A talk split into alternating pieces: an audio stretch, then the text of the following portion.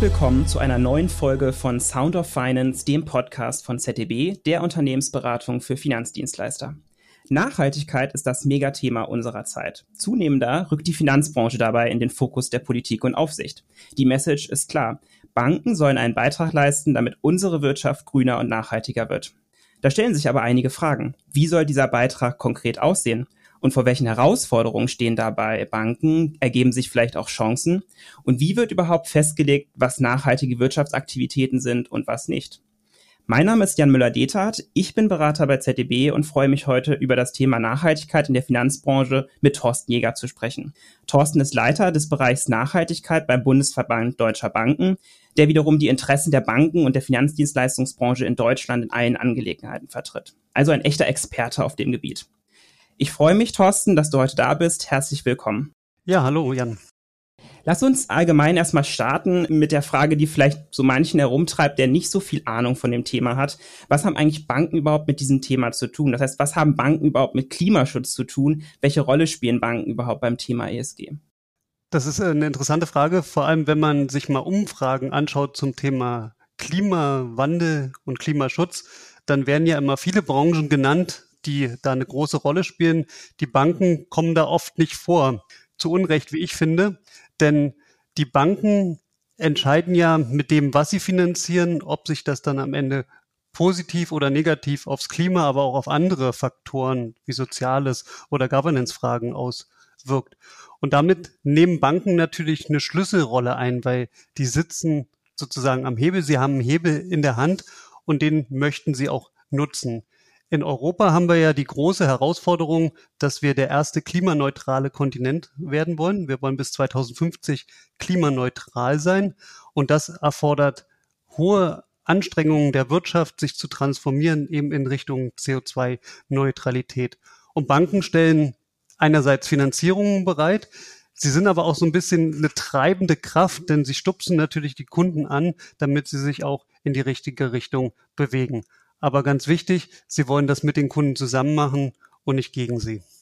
Also das heißt, es ist genau dieser Punkt, was man ja auch hört im EU Sustainable Finance Act, dass Finanzströme halt wirklich in nachhaltige Wirtschaftsaktivitäten ja gestupst, geschoben werden sollen, wo Banken wirklich eine Schlüsselrolle einnehmen sollen.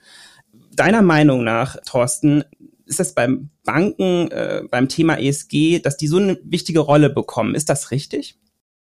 Also wenn wir vielleicht mal auf so ein paar Zahlen schauen, die Kommission hat mal ausgerechnet, dass wir für die Umsetzung des Green Deals äh, in der nächsten Dekade jedes Jahr 350 Milliarden Euro zusätzliche Finanzierung in Europa brauchen. Und wir sind in einem Markt, wo der größte Teil der Finanzierung über Kredite finanziert wird, 70 Prozent. Und damit kommt natürlich Banken eine große Rolle zu. Äh, sie wollen auch Teil der Lösung sein, so wie sie ja beispielsweise auch schon in der Corona-Krise waren. Und es ist aus meiner Sicht auch richtig, dass die EU dieses Thema auch über den Finanzsektor steuert. Klar ist aber auch, das wird nicht alleine gelingen. Also die Banken werden die Transformation nicht alleine wuppen können. Das braucht weitere Instrumente, CO2-Bepreisung beispielsweise. Die richtige Infrastruktur muss da sein. Wir brauchen klare Vorstellungen, wo wollen wir denn hin? Ähm, Subventionen und Förderprogramme gehören da natürlich genauso dazu. Und du meintest gerade schon, dass der Gesetzgeber sozusagen das Thema vorantreibt, gerade auf europäischer Ebene. Da gibt es ja eine Vielzahl an regulatorischen Initiativen. Ja, wir kommen möchte später auch noch mal ganz kurz mit dir oder ausführlicher über die Taxonomie sprechen. Wo stehen wir denn in dieser regulatorischen Evaluation? Also kommt noch viel und wie lange werden Banken auch für diese Umsetzung benötigen? Da finde ich es ganz äh, passend. Mir hatte mal eine Vertreterin der Kommission gesagt, Sustainable Finance is a Monster. okay. Weil es tatsächlich so viel Regulierung gibt. Es ist wirklich viel. Wir haben das äh, vom Bankenverband auch mal probiert, in so eine Heatmap zu packen, die man auch auf unserer Homepage auch abrufen kann. Ähm, und auch selbst für uns Experten ist es hin und wieder schon herausfordernd, da noch hinterherzukommen. Ausgangspunkt ist ja der Aktionsplan Sustainable Growth aus dem Jahr 2018, wo die EU-Kommission zehn Maßnahmenpakete vorgesehen hat. Und mittlerweile ist das Ganze auch angereichert worden. Wir haben Regularien, beispielsweise der BaFin, der EZB, auch die Europäische Bankenaufsichtsbehörde macht sich Gedanken beispielsweise zu Klimarisiken. Und am Ende muss das natürlich alles zusammenpassen. Das passt es in vielen Teilen noch nicht perfekt. Das macht es halt auch so komplex, auch weil bestimmte Regelungen wieder auf andere Gesetze verweisen oder diese ergänzen. Also das ist schon sehr herausfordernd, da hinterherzukommen. Und das Ganze lebt ja noch. Wir werden vielleicht nachher auch nochmal über die Taxonomie sprechen. Die ist auch bei Weitem noch nicht fertig. Da gibt's neue Stränge, die hinzugefügt werden. Und ja, also insofern ist das Ende der Fahnenstange noch nicht erreicht. Äh, worum es jetzt erstmal gehen muss, das Ganze umzusetzen, was schon da ist. Da muss man einerseits Daten beschaffen, man muss neue Methoden sich überlegen. Das braucht sicherlich noch ein bisschen, aber der Zeitdruck ist natürlich da und der Zeitdruck wird auch vom Gesetzgeber vorgegeben, denn man möchte bei dem Thema schnell vorankommen. Du meintest ja auch gerade schon, dass diese regulatorischen Initiativen auch in so vielen Bereichen in Banken einfach, äh, sag ich mal, angreifen, sei es nun die Offenlegung, das Risikomanagement, das Kreditgeschäft. Da möchten wir auch gleich noch später darauf genauer zu sprechen kommen. Vielleicht noch mal ein bisschen allgemeinerer Natur auch Blick auf die Eingangsfrage Risiko und Chancen zum Thema Nachhaltigkeit. Also wie gesagt, an Banken werden ja ohnehin schon hohe regulatorische Anforderungen gestellt, halt diese Transformation äh, ja voranzutreiben. Aber Banken haben auch ohnehin schon große Baustellen, die uns ja auch bekannt sind, die wir ja zum Beispiel auch per ZDB sehen. Das ist der hohe Wettbewerb, das ist der Kostendruck, das ist das niedrige Zinsumfeld oder auch veraltete IT-Systeme. Wie ist dabei nun das Thema Nachhaltigkeit bei Banken zu sehen? Also ist es eine weitere Bürde des Regulators oder ist es vielmehr auch eine Chance für die Banken? Mhm. Also erstmal würde ich es so sehen, dass wir uns über das Ob eigentlich gar nicht mehr unterhalten müssen. Also dass der Weg vorgezeichnet ist in Richtung Nachhaltigkeit. Ich glaube, da das, das braucht man nicht zu hinterfragen. Die Frage ist dann letztendlich, wie findet das statt? Wie viel Druck gibt es seitens des Gesetzgebers, wie viel regelt der Markt, wie kommt man alleine voran. Natürlich ist Regulatorik erstmal nicht schön, weil sie Aufwand verursacht. Man muss es interpretieren, man muss es verstehen, man muss es umsetzen. Wir haben gerade bei Nachhaltigkeit dieses ganz große Thema, dass wir ganz viele neue Daten brauchen, die so noch nicht da sind, beziehungsweise nicht in der IT. Insofern geht dieses ganze Thema auch immer ein Stück weit einher mit einer Digitalisierung. Man redet auch oft von der Twin Transformation. Also Regulatorik erzeugt Aufwände und auch nicht zu wenig. Man braucht auch das äh, Personal, was das letztendlich abarbeitet. Auch das ist ein, äh, ein großer Druckpunkt. Was mir immer wichtig ist, ich würde das Thema erstmal als große Chance für die Bankenbranche begreifen, denn die Banken haben wieder einen klaren Auftrag, eine Rolle. Sie müssen die Transformation begleiten und eben Lösungen bieten. Das tut erstmal der Branche ganz gut. Wir hatten ja auch andere Zeiten, wo wir viele Skandale haben. Insofern ist es auch wichtig, dass man auch nochmal die Rolle der Banken erkennt. Gleichzeitig Beispielsweise haben wir im Bankenverband 180 Mitgliedsinstitute von sehr großen internationalen Playern bis sehr kleinen Instituten. Ähm, und natürlich muss Proportionalität hier eine große Rolle spielen ich drücke das immer gerne so aus, ich würde mir wünschen, dass die Regulatorik eher für das Thema begeistert, als dass es abschreckt. Ja, ob das dann immer gelingt, das ist eine, das steht auf einer anderen Seite. Wahrscheinlich in vielen Fällen auch nicht. Insofern ist natürlich Regulatorik auch ein großer Aufwand für die Häuser. Auf der anderen Seite ist es auch eine große Chance, weil wir natürlich ganz neue Geschäftsfelder haben. Wir haben mit den Kunden plötzlich eine ganz andere Gesprächsbasis, ähm, eben das Geschäftsmodell des Kunden neu auszurichten, ihn dabei zu begleiten. Und ich finde, das ist gerade in der Branche, die unter einer geringen Profitabilität auch leidet, äh, enormes Wachstumsfeld. Du hattest ja auch gerade schon das angesprochen, dass sich, oder vielleicht eine anknüpfende Frage daran, dass sich die Stellung und die Rolle von Banken durch ESG halt auch verändert, auch im Blick auf die gesellschaftliche Stellung von Banken, da sie vielleicht auch ein Stück weit eine Vorreiterrolle einnehmen können, einfach im Thema Klimaschutz. Oder würdest du sagen, ist das längst ein Stück weit so allgemeines Kundenbedürfnis, das wird vorausgesetzt, ähm, ist wie so ein Must-Have und eigentlich kein wirklicher, ja, keine wirkliche Möglichkeit, sich damit mehr abzugrenzen? Also wir sehen das ganz deutlich, dass eben die Kunden immer mehr Nachhaltigkeit nachfragen. Und zwar nicht äh, nur auf der Anlageseite, sondern auch im Kreditgeschäft. Wir haben im letzten Jahr eine Umfrage unter unseren Mitgliedsinstituten gemacht und da sagen 75 Prozent der großen Häuser, dass Nachhaltigkeit in den Kundengesprächen immer oder oft thematisiert wird. 80 Prozent der Kunden fragen auch nach öffentlichen Förderprogrammen genau zu Nachhaltigkeit. Also insofern ist das Thema längst kein Nischenthema mehr, aber die Kundennachfrage ist natürlich nicht der einzige Treiber letztendlich. Die Banken selber sehen auch ganz deutlich ihre Rolle, die sie haben, wollen da auch eine Vorreiterrolle eingehen.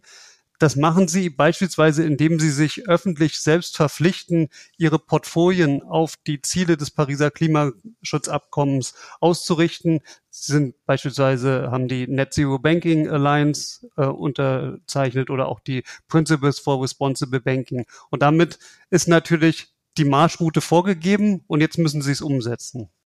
Jetzt haben wir viel darüber geredet, ja, Nachhaltigkeit umsetzen. Und da stellt sich natürlich auch immer wieder die Frage, ja, was ist eigentlich nachhaltig? Also was ist eigentlich eine nachhaltige Wirtschaftsaktivität? Äh, wie grenzt sich das ab? Was ist die Definition für Nachhaltigkeit? Und da ist ja das große Stichwort EU-Taxonomie. Vielleicht können wir noch mal ein bisschen darüber sprechen. Das würde mich interessieren.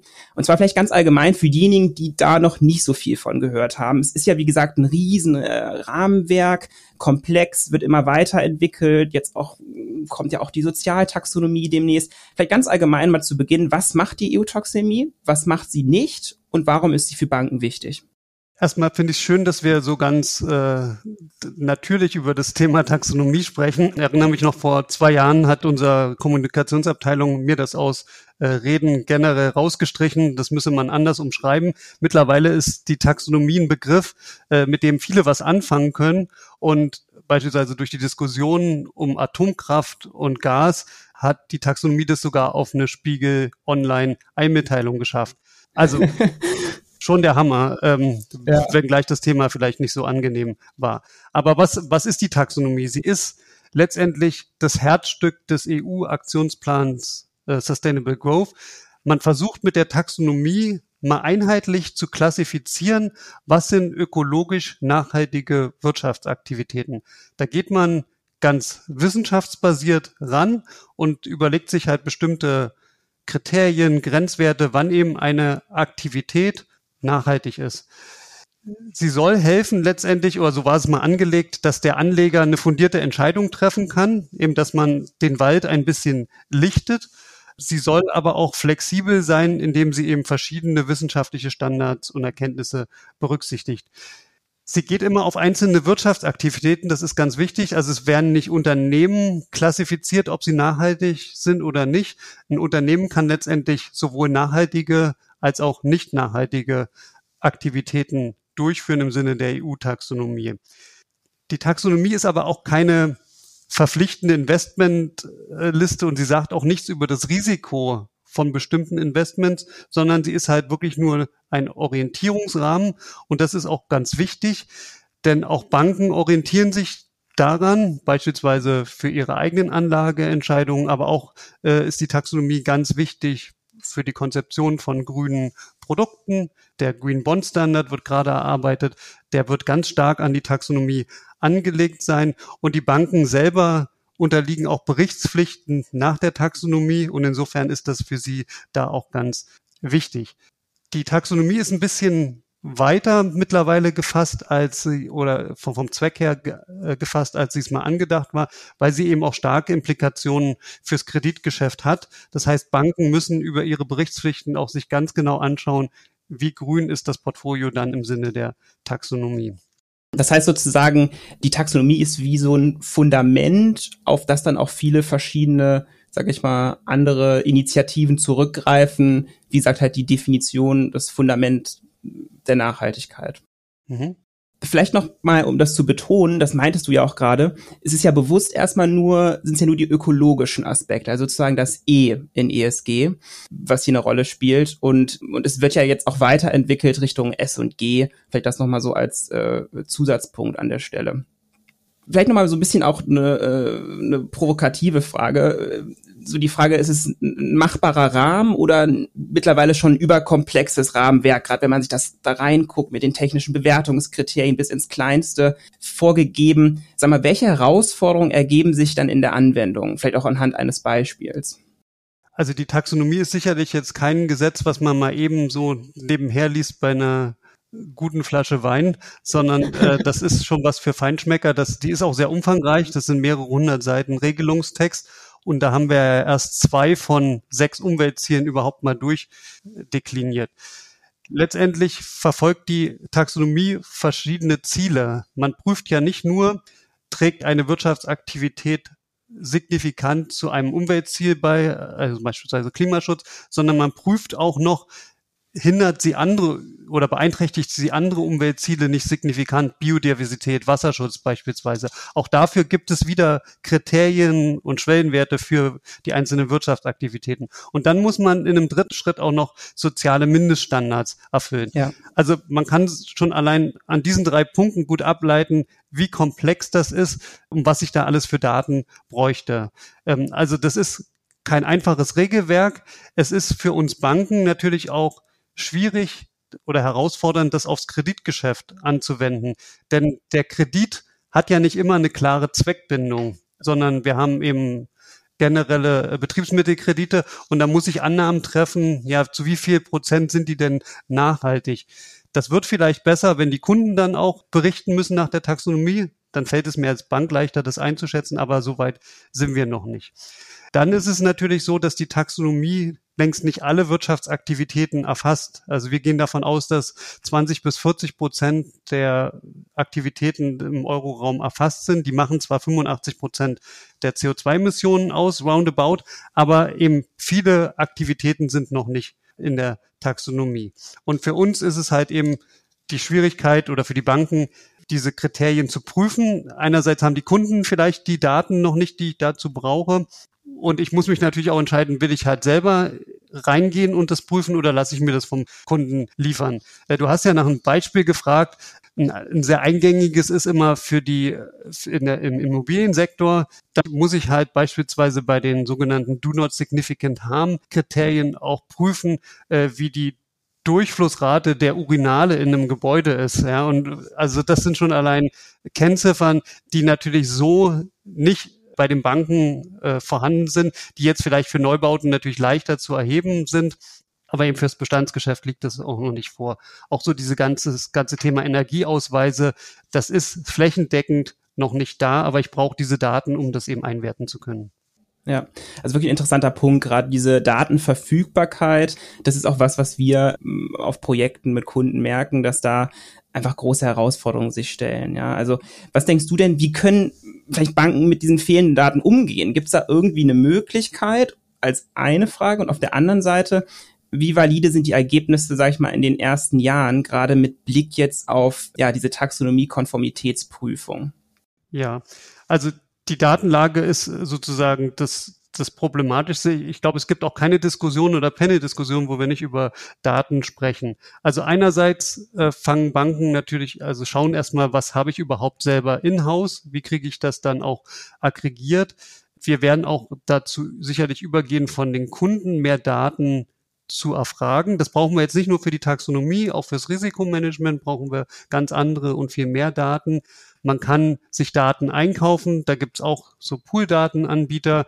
Sicherlich kann man auch für bestimmte Portfolien mit Annahmen arbeiten und das dann entsprechend ableiten. Allerdings ähm, geht das auch nicht in jedem Fall, weil für bestimmte Berichtspflichten beispielsweise bin ich darauf angewiesen, dass der Kunde mir das auch geliefert hat. Also das sind so die, die großen Herausforderungen, äh, mit denen Banken jetzt erstmal leben müssen. Insofern ist meine klare Erwartung auch, dass die ersten Berichte sowohl der Unternehmen als auch der Banken sicherlich eine gewisse Unschärfe haben, auch haben müssen.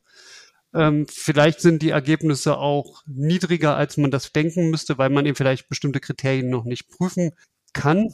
Es wäre schön, wenn man das auch auch in diesem Fall so ein bisschen als Lernübung bezeichnet. Äh, ich glaube, also wenn, wenn die Erwartung wäre, dass man eben aus Best Effort, also nach, nach besten Möglichkeiten die Daten zusammenbaut und dann auch berichtet, da ist, glaube ich, schon viel gewonnen. Perfekt werden die Meldungen, die ersten sicherlich noch nicht sein.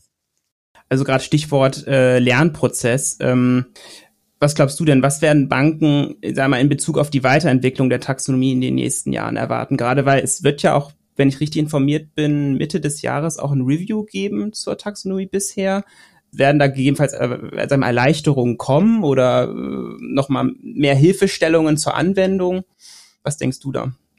Also wir sind natürlich auch dabei, die Taxonomie und alles, was darum gehört, zu interpretieren. Interessanterweise kommen doch mehr Fragen auf als Antworten. Auch die FAQs der Kommission haben jetzt nicht alle Unklarheiten beseitigt. Insofern ja, muss man sich da erstmal rantasten. Wenn wir rein auf die Taxonomie schauen, dann gibt es da ein paar Entwicklungen. Das eine ist, dass wir halt die anderen vier Umweltziele ähm, noch sehen werden mit den technischen Bewertungskriterien. Wir haben jetzt die Sozialtaxonomie und was eben auch mal in Diskussionen war, war so eine harmful Taxonomy in, in der Farblehre, sage ich da mal gerne, eine dunkelbraune Kategorie. Also mal ganz klar zu definieren, was ist denn eigentlich nicht nachhaltig und nicht transformierbar. Mhm. Das sind keine, das wären keine leichten Diskussionen, sowas zu machen, aber es würde natürlich für Anleger, auch für Banken dann mehr Rechts- und Investitionssicherheit geben. Was vielleicht der eine oder andere auch gehört hat, sind äh, so vereinzelte Leistungsindikatoren, also äh, KPIs, die äh, jetzt wichtig werden, gerade im Zusammenhang mit Offenlegungen, sei es nun NFRD, also nicht finanzielle Berichterstattung, so zum Beispiel die Green Asset Ratio. Was hat es denn damit auf sich? grundsätzlich mit dieser Green Asset Ratio und welche Schwierigkeiten ergeben sich bei der Berechnung und der Aussagefähigkeit? Die Green Asset Ratio ist sozusagen eine Kennzahl, mit der man salopp gesagt abbildet, wie nachhaltig ist mein Portfolio im Sinne der EU-Taxonomie. Banken müssen dazu berichten, jetzt 2022 und 2023 äh, erstmal die taxonomiefähigen äh, Assets, also den Anteil der taxonomiefähigen Assets. Ab 2024 muss man dann tatsächlich auch offenlegen, wie hoch der Anteil der nachhaltigen Aktivitäten im Portfolio gemessen an der Bilanz ist. Also eine, eine wichtige Kennzahl, die auch sehr, also es ist nicht nur eine Kennzahl, wenn man da mal im Detail reinschaut, wird man feststellen, das ist äh, sehr, sehr, sehr umfassend und auch alles andere als einfach. Wo wir das größte Problem im Moment sehen, äh, neben der Datenverfügbarkeit und Datenqualität, ist äh, die Konstruktion der Green Asset Ratio. Denn man darf in dieser Ratio nur Positionen berücksichtigen von Unternehmen, die auch selber berichtspflichtig sind nach der nicht finanziellen Berichterstattung.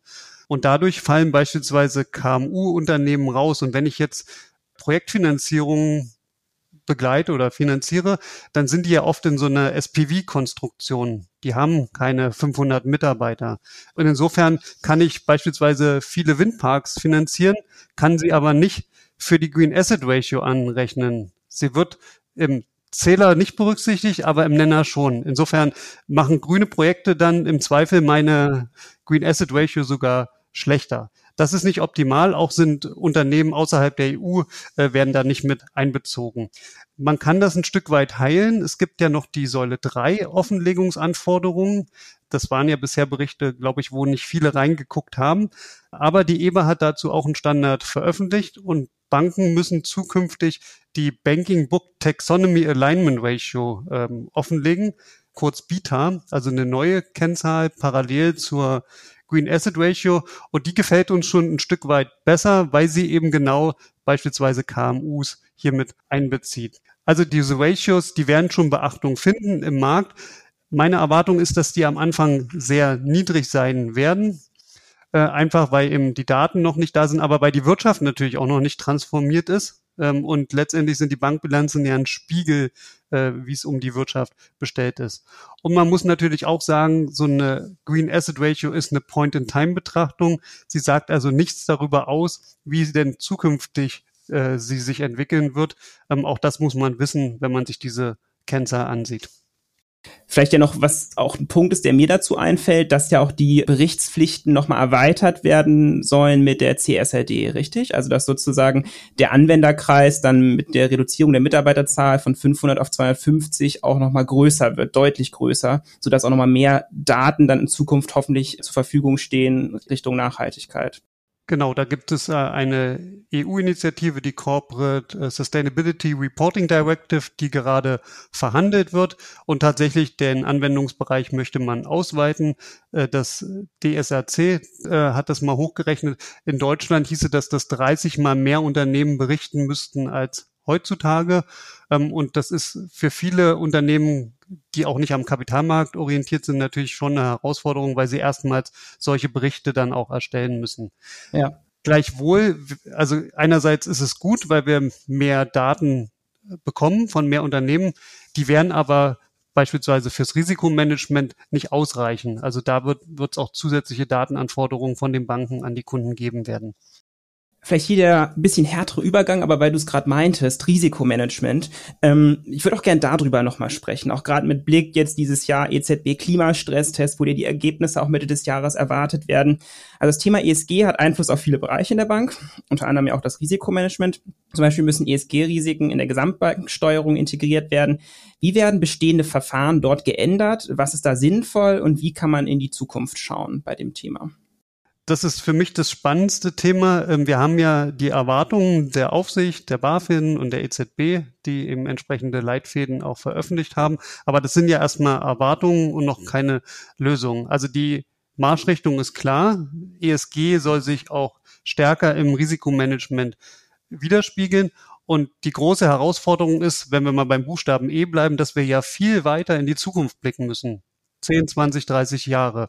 Ähm, und das muss man lösen, wie man eben so einen langen Zeitraum letztendlich dann integriert kriegt. Wir haben ja im Moment ein sehr fein austariertes Risikomanagement, was gebacktestet und validiert ist.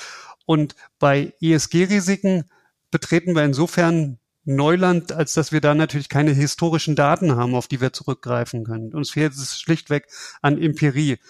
Die Banque de France hat es mal mit dem grünen Schwan umrissen als Bild. Das heißt, wir wissen, dass es Risiken gibt. Ja, die werden sich auch materialisieren. Wir wissen aber nicht, wie und in welcher Art. Das heißt, wir haben so ein technisch gesprochen ein nicht lineares Risiko, was es dann wieder schwierig macht, Maßnahmen abzuleiten. Ähm, für mich ist das Thema ESG-Risiko breiter als nur die reine Sicht, welche Risiken hole ich mir sozusagen rein in die Bank. Die Techniker sagen dazu die sozusagen outside in. Äh, interessant bei dem Thema ist natürlich auch, was machen meine Finanzierungen denn beispielsweise für einen Impact auf das Klima? Das ist die Inside-Out-Perspektive. Auch die muss ich berücksichtigen. Ähm, und das beides äh, im Einklang spielen. Jetzt äh, ist es natürlich so, und dass das eine, beispielsweise eine hohe CO2-Emission da wissen wir, klar, das ist nicht gut fürs Klima und das muss reduziert werden. Aber was wir nicht wissen, und das muss man halt jetzt mal lösen, was heißt denn das ausgedrückt im Risiko? Mhm. Ja, also dieser, dieser Bezug ist noch nicht klar definiert, das ist noch nicht modelliert und das wird sicherlich noch ein bisschen Zeit brauchen, äh, bis man so weit ist, dass man tatsächlich Aussagen über die Ausfallwahrscheinlichkeit treffen kann. Was man jetzt viel macht, ist, äh, dass man Szenarioanalysen beispielsweise nimmt. So auch, du hattest ja den EZB-Klimastresstest in diesem Jahr angesprochen. Ähm, und da gibt es eine Institution, die ich hier mal nennen will, das Network for Greening the Financial System, äh, NGFS abgekürzt, die sich eben genau damit beschäftigen, solche Szenarien aufzustellen. Und, und die sagen halt, wie könnte so eine Transformation ablaufen? Ist das geordnet, ungeordnet? Machen wir nichts? Dann leben wir in der Hothouse World. Und dann gibt es verschiedene Implikationen, beispielsweise fürs Wirtschaftswachstum. Und aus diesen Szenarien kann man zumindest Erkenntnisse erlangen, wie verwundbar bin ich als Institut, wo, an welchen Stellen bin ich verwundbar. Und ich kann das auch nutzen, um meine Strategie zu überprüfen und anzupassen. Äh, wovor ich warne, ist, dass man jetzt vorschnell dazu übergeht, tatsächlich diese Ergebnisse der Stresstests mit einem Horizont von 30 Jahren zu nutzen, um die Kapitalunterlegung zu bestimmen.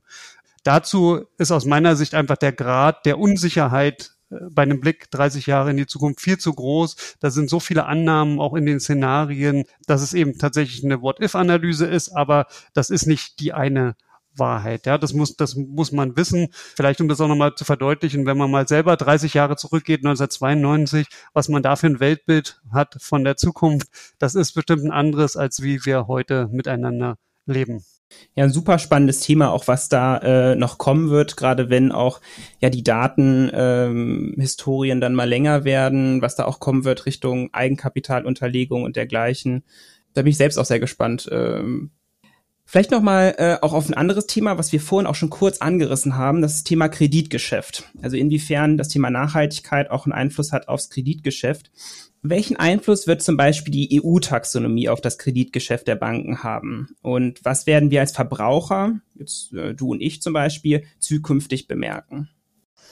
Also man sollte die Taxonomie erstmal nicht überhöhen. Sie ist, sie ist ein gutes Instrument, um Orientierung zu geben. Äh, wie ich schon sagte, sie, die Banken müssen dazu auch berichten. Auch das wird sicherlich auch Auswirkungen haben. Wenn man mal konkret ins Kreditgeschäft äh, schaut, dann ist ja bei manchen so die Angst, ich kriege keine Kredite mehr, nur weil ich nicht in der Taxonomie bin oder die Taxonomie-Kriterien nicht erfülle. Das ist, glaube ich, nicht der Fall. Letztendlich ist es ein Orientierungsrahmen und für mich ist viel entscheidender äh, im Kreditgeschäft, was hat der Kunde denn für eine Risikoexposition aus den ESG-Faktoren heraus? Also wenn wir mal nur beim Klima bleiben, beispielsweise, äh, wie nachhaltig ist sein Geschäftsmodell? Wie will er sich ändern? Wie sieht seine Transformationsstory am Ende aus? Und das ist, glaube ich, auch für Banken viel spannender und interessanter, als jetzt nur reinzuschauen, erfüllt er die Taxonomie, ja oder nein. Das sind im Fokus sind dann natürlich erstmal die großen Unternehmen. Damit fangen auch Banken an. Ja, wenn sie so Fragebögen im Kreditgeschäft entwickeln, äh, dass man das mit denen erstmal testet, um dann Scorings so abzuleiten oder aufzubauen. Ähm, und das wird sicherlich dann auch noch mittelständische Unternehmen äh, treffen, aber für den einzelnen Verbraucher sehe ich erstmal keine konkreten Implikationen, außer dass natürlich, äh, wenn der Verbraucher Geld anlegt, es für ihn natürlich eine Orientierungshilfe sein kann, auch im, im Anlagegeschäft. Dann, wenn er nachhaltiger investieren möchte, kann er sich beispielsweise an der EU-Taxonomie orientieren. Aber das heißt, du würdest jetzt nicht so weit gehen, dass wenn jetzt eine Bank in gewisser Weise äh, eine grüne Finanzierung vorgibt, dass die dann auch Richtung Zinsen günstiger macht für die Kunden und damit sozusagen steuert und das Portfolio nachher grüner macht, um, sagen wir mal, eine größere Green Asset Ratio zu erreichen.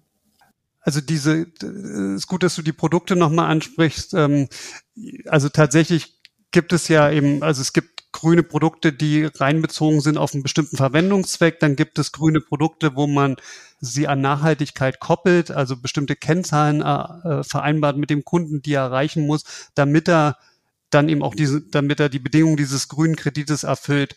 Und ja, in der Tat sind grüne Kreditprodukte im Moment noch mit so einem Greenium versehen. Also es gibt ein, mhm. äh, eine günstigere Konditionen für grüne äh, Kredite. Das fragen die Kunden sicherlich auch nach.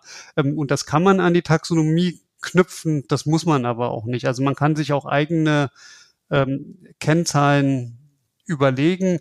Es gibt auch eben Unternehmen, die sich beispielsweise äh, also äh, nach der Science-Based Target Initiative ausrichten, also ganz konkret schauen, dass sie eben bestimmte Pfade ein schlagen, damit sie 2050 CO2-neutral sind. Und wenn das, wenn die Bank eben sowas dann auch einwertet und auch mit beispielsweise in den Kreditvertrag mit reinnimmt, dann haben wir ja auch ein grünes Produkt, wo wir in die richtige Richtung arbeiten. Also die Taxonomie kann eine Rolle spielen, muss es aber nicht. Vielleicht noch ganz kurz dazu. Ähm, was man aber vermutlich schon erwarten kann, ist doch, dass äh, Banken zukünftig mehr Informationen und Daten von den Kunden halt verlangen werden, oder? Ja, auf jeden Fall. Ähm, und da, äh, also wir kriegen ja ganz oft, wir sind ganz stark auch im Gespräch mit Wirtschaftsverbänden und die fragen natürlich auch, was wollt ihr Banken denn wissen? Und ich äh, muss dann immer ehrlicherweise sagen, ja, wir wissen es auch noch nicht abschließend. Das ist noch ein Findungsprozess. Äh, ich hatte es ja schon mal angesprochen, die Banken arbeiten auch an solchen Fragebögen ähm, wie oder Scorecards ähm, und die können sehr lang sein und kein Kunde will äh, mehrere hundert Fragen beantworten äh, und schon gar nicht will er zu fünf Banken gehen und das fünfmal unterschiedlich äh, machen. Ja, oh Gott. Äh, so. ja. Also man muss sich jetzt sicherlich in den, in den nächsten Monaten und Jahren darauf auch mal einigen, was ist denn vielleicht ein guter Standard für solche Fragen. Äh, und das, das ist halt noch ein Findungsprozess, weil wir halt eben auch erstmal feststellen müssen, welche Daten helfen uns dann am, am Ende, um eine gute Entscheidung zu treffen für eben äh, für die Risikobeurteilung. Ansonsten versuchen Banken natürlich auch erstmal Daten woanders herzubekommen als vom Kunden, also von öffentlichen Quellen, aus den Nachhaltigkeitsberichten, aus Pooldaten. Ähm, und die, die Fragebögen sind dann sozusagen die Ergänzung so langsam äh, müssen wir zum Schluss kommen, Thorsten. Ähm, vielleicht abschließend folgende Frage, und die ist ein bisschen allgemeinerer Natur, aber interessiert mich äh, ungemein und die geht Richtung Wirkungsgrad äh, und Wirkungsweise. Also zeigen die Maßnahmen im Finanzsektor zum Klimaschutz auch Wirkung? Ja, also viel Geld wird ja in nachhaltige Produkte, sage ich mal, gepumpt, umgeleitet. Und die Frage ist am Ende, bringt das eigentlich was? Sehen wir dort eine Wirkung? Und gibt es da schon dazu schon erst Analysen, sag ich mal, Umfragen, auch Einschätzungen ja, vom, vom Verband, von euch? Also ich bin felsenfest davon überzeugt, dass das tatsächlich wirkt und dass es auch eine, der richtige Weg ist, wie gesagt, diese Transformation auch, nicht allein, aber auch über den Finanzsektor zu steuern. Ich merke das persönlich an den Anfragen aus der Wirtschaft, die eben einerseits Sorgen haben, aber natürlich auch das Thema konstruktiv begleiten wollen. Und sie merken halt auch, die Wirtschaftsunternehmen, dass Banken sich mit dem Thema beschäftigen und eben andere Dinge fragen, aber eben auch ganz konkret wissen wollen, wie willst du, lieber Kunde, dich denn aufstellen in Richtung Nachhaltigkeit?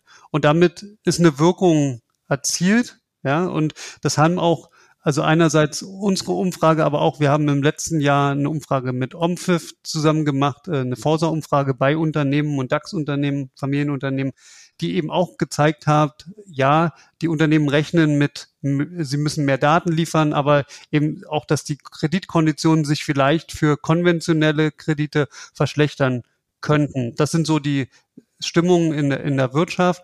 Und damit ist natürlich erstmal eine Bewegung gestartet und da ist ganz viel Dynamik jetzt dabei und ich finde das erstmal gut, dass wir, dass sich alle damit beschäftigen und auch wachgerüttet werden. Auch das ist schon mal ja. ein guter Beitrag des Finanzsektors, dass vielleicht auch ein Unternehmen, was bisher gesagt hat, ja, äh, ist vielleicht für mich jetzt noch kein Thema, dass das jetzt äh, etwas schneller äh, sich mit dem Thema beschäftigen wird. Auf jeden Fall. Also ich glaube, man, man kommt da nicht drum rum. Es ist ein Beschleuniger. Äh, Unternehmen müssen sich damit offen auseinandersetzen. Auf jeden Fall. Und vielleicht, Jan, wenn du mir gestattest, äh, äh, Gerne. es ist auch wichtig für mich, dass wir nicht nur, also man guckt immer so stark auf den, also auf die grüne Taxonomie. Ähm, die Welt ist auch morgen nicht total grün, sondern worum es ja gehen muss, ist, dass man die gesamte Wirtschaft transformiert. Ähm, und jetzt haben wir ein Momentum, ähm, und wir haben auch nicht mehr so viel Zeit, damit Paris tatsächlich noch ein Erfolg werden kann. Ähm, und das muss man halt eben sehen, dass wir alle Wirtschaftsunternehmen dabei mitnehmen müssen. Und nicht nur äh, die, die jetzt schon grün sind, sondern auch die, die es mal werden wollen oder die sich zumindest auf den Weg begeben und eben ihre beispielsweise ihre CO2-Emissionen deutlich reduzieren wollen. Nee, sehr schön. Das ist doch ein tolles abschließendes Wort. Ähm, vielen Dank, Thorsten, für dieses super interessante Gespräch. Ich habe echt viel gelernt. Vielen Dank auch für diese spannenden Einblicke aus der Praxis, die du uns heute mitgebracht hast. Top.